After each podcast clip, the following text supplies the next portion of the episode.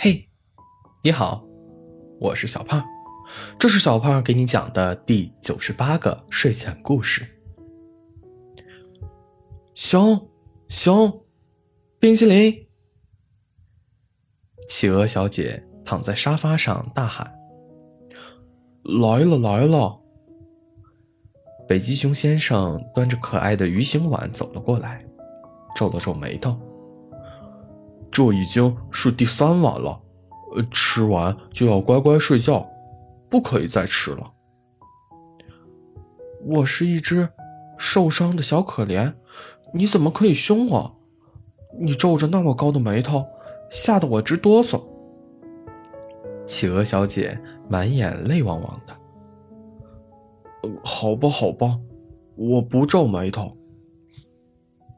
熊对这位刚捡来的企鹅小姐是一点办法都没有。熊刚想说几句道歉的话，才发现企鹅小姐吃的很开心。熊，熊，我受伤了，你能去洗碗吗？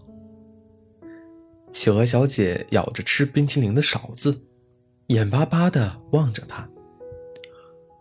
熊。不会让受伤的企鹅小姐洗碗的，放心吧。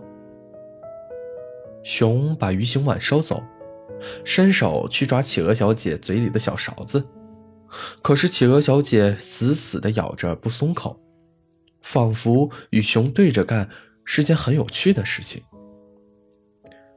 熊没有办法，只能放弃了。厨房还没收拾好。就听到了企鹅小姐的呼唤：“熊熊，我需要一套可爱的被子才能睡觉。”熊只好先放下手里的碗，跑了过去。企鹅小姐，现在的被子也很暖和，能不能将就一晚上呀？我明天一早我就去买新的可爱被子。我是一只受伤的小可怜，你怎么可以让我将就？你冰冷的话语，冻得我直哆嗦。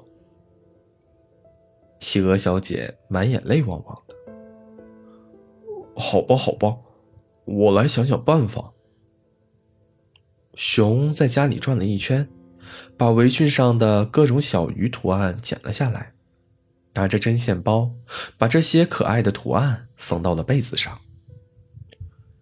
这真是一套和我一样可爱的被子呀！企鹅小姐抱着被子跳来跳去。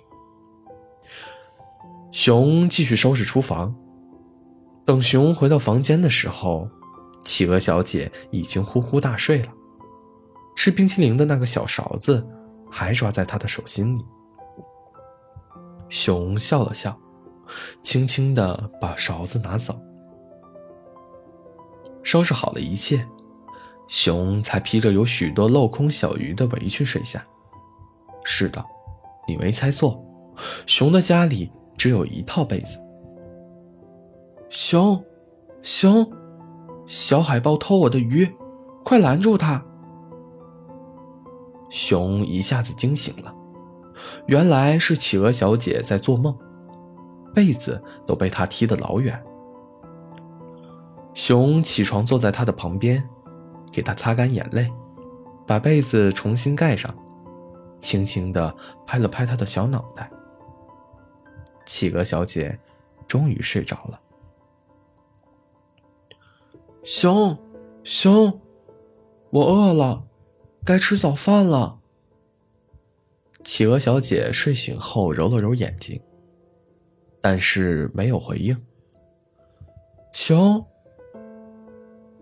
房间里空无一人，只有挂着的鱼形时钟，滴答滴答的响着。熊，你是不是不要我了？企鹅小姐急得哇哇大哭，哭累了又躺在床上睡着了。企鹅小姐睡醒的时候，已经是中午了，熊还是没有出现。企鹅小姐躲在角落里抹眼泪，一定是我太麻烦了，才把北极熊先生气跑了。天已经渐渐黑了，肚子也饿得咕咕叫。企鹅小姐终于从床上爬了起来，搬着小板凳坐在了门口。她在等熊回来。夜幕降临，星星点点的光芒布满了夜空。这个世界真的太大了，大到某一个人有一天突然消失，就再也找不回来了。熊，你快回来吧，我以后一定乖乖的，你不要走好不好？企鹅小姐又开始默默的抹眼泪。远远的，一个巨大的身影慢慢走了过来。熊，企鹅小姐扑了上去，紧紧的抱着不放。哦，我去买了创可贴，医生说让我早点回来，要不然你的伤口都要愈合了。我挺生气的，明明你都擦伤了一层皮，医生还跟我开玩笑。熊，我很感动，但是我感觉你在挖苦我。企鹅小姐抬起头，满眼亮晶晶的，也不知道是感动还是委屈。呃，不过我还是买了创可贴，因为这是一个很可爱的创可贴。熊说完，掏出了一个小企鹅形状的创可贴。然后贴在了企鹅小姐的肩膀上，并轻轻的拍了拍。是挺可爱的。企鹅小姐破涕为笑，她最喜欢可爱的东西了。然后我又去找小海豹，你说是他偷偷了你的鱼对吧？我已经把他揍了一顿，你就不要再生气了。